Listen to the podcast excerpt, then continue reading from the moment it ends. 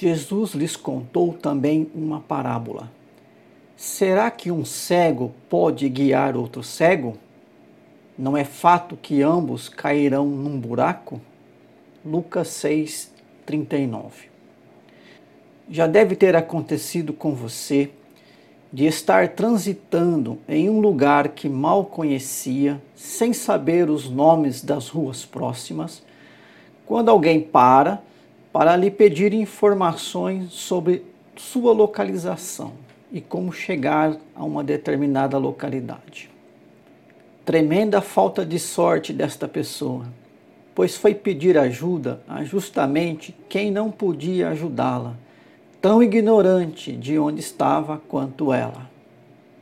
A Bíblia fala que multidões estão perdidas neste mundo, trilhando caminhos que certamente não as levará aos braços do seu Criador. Pessoas que estão zanzando pela estrada do pecado, incredulidade, ignorância, egoísmo e por uma gama imensa de estradas que levam para a perdição. Muitos destes perdidos até que estão procurando se encontrar e achar o caminho da vida. Porém, como aquela pessoa que procura ajuda para ensiná-la sobre como chegar onde precisa, justamente para quem também não tem noção alguma de como isso é possível, assim estes perdidos estão batendo em portas erradas buscando orientação espiritual em quem não pode lhes dar.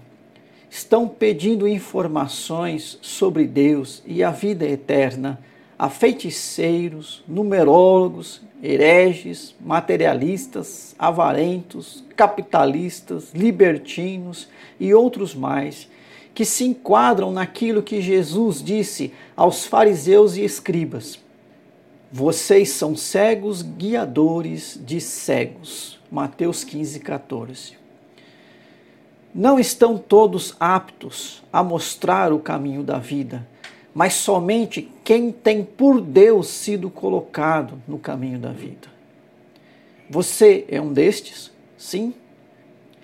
Pois saiba que uma multidão precisa de você para orientá-la até Jesus.